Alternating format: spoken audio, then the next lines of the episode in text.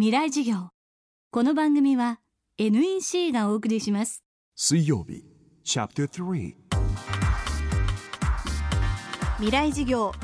今週の講師は財団法人スペシャルオリンピックス日本名誉会長の細川佳代子さん。92年からスペシャルオリンピックスの普及に取り組み94年に日本法人を設立。以来20年にわたり知的障害を持つ方の自立と社会参加を目指しさまざまなボランティアを続けています。理解の遅れが災害時に知的障害を持つ方を取り残し苦しめることになると細川さんは指摘します。では知的障害を理解するとはどういうことなのでしょうか。未来事業3時間目。テーマは誰一人排除しない社会。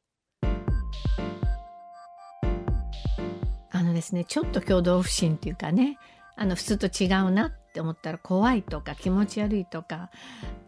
でなくこの人はあのもしかして知的障害だなってえー、分かったらその普通みんな逃げていくんです。もう電車なんかに乗ってね椅子に腰掛けてブツブツブツブツ独り言言って大きな声出したりしてる人いるともうその周り誰も寄りつかないで席が空いてます。そしてもうそのそばにはみんな行かないんです。怖がってね。そういうことに私も出会い出会いますけれどもそういうのはもう典型的なそういう自閉症の特徴の中にはもう立派な体格だとやっぱりみんな怖いんでしょうね。暴れるんじゃないかとかね。悪いやつじゃないかとみんな思ってしまうんですけどそうじゃないんですよね。あの優しいあの笑顔であのそっとそこに座ってればなんていうことないんですね。あの独り言ブツブツ言ってるかもしれませんけどそれは落ち着かせるために彼は彼の世界で一生懸命それなりに自分で落ち着くためにしていることでしょうしその彼らがその、暴力を振るったりとかそういうことは自ら絶対しないんです。もし周りが何かして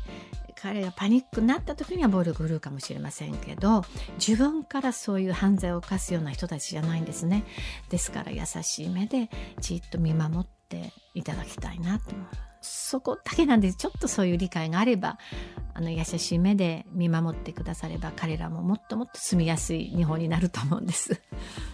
あの私なんで映画制作を決意したかというとあのそのスペシャルオリンピックの活動を始めましてその過程でやはりもうボランティアを探すのも難しいし寄付もらうのも難しいんですけどもでもあの頑張り続けたのはこの知的障害の方たちの純粋な笑顔それ、ね、頑張り続ける彼らのあの頑張りやそういうものがもう本当に私たちにいろんなことを教えてくれて彼らと一緒にいると楽しいんですね。でこういう人たちを理解しない人がたくさんいる。その人たちにこの人たちのファンになってもらいたい。障害者のファンになってもらってみんなが理解者になってもらうにはどうしたらいいかと。スペシャルオリンピックスだけではとても間に合わない。そうだ映像の力を借りよう。えー、ドキュメンタリーの映画を作ってそしてあるがままの彼らのこう様子を追っかけてた映画でそれを見たら彼らへの温かい気持ちになって今度街で会ったら優しい笑顔で挨拶したり一声優しい言葉をかけてくれるような人がいっぱい増えればいいなと思って映画作りを決意したんですね。それで日本という国のありようとして障害があるなしに関係なく全ての人がその人らしく生き生きとこう命を輝かせて暮らしている助け合い支え合いの社会それをインクルージョンという言葉であの表すんですけど世の中みんな人間違っていいんですよ一人一人みんな違うんです世界中の人間は。で誰一人として生まれてこなくていい人間は生まれてこないんです。みんな幸せになるために。みんな違う。個性豊かな一人一人違ってそして、えー、みんなその命の尊さは同じなんですね。ですからあのお互いに助け合って支え合うその絆というものが何よりも人間の最高の幸せだと思いますので孤独な人あの自ら命を落とすようなそんな不幸な人があの一人でも減ってもらうためには誰一人排除したり孤独にならない。みんなで助け合う支え合う温かい、えー、社会になってほしいと思います。はい。細川さんが制作総指揮を務めたドキュメンタリー映画公開情報など詳しくは天心の調べで検索してみてください。未来事業明日も細川佳代子さんの講義をお送りします。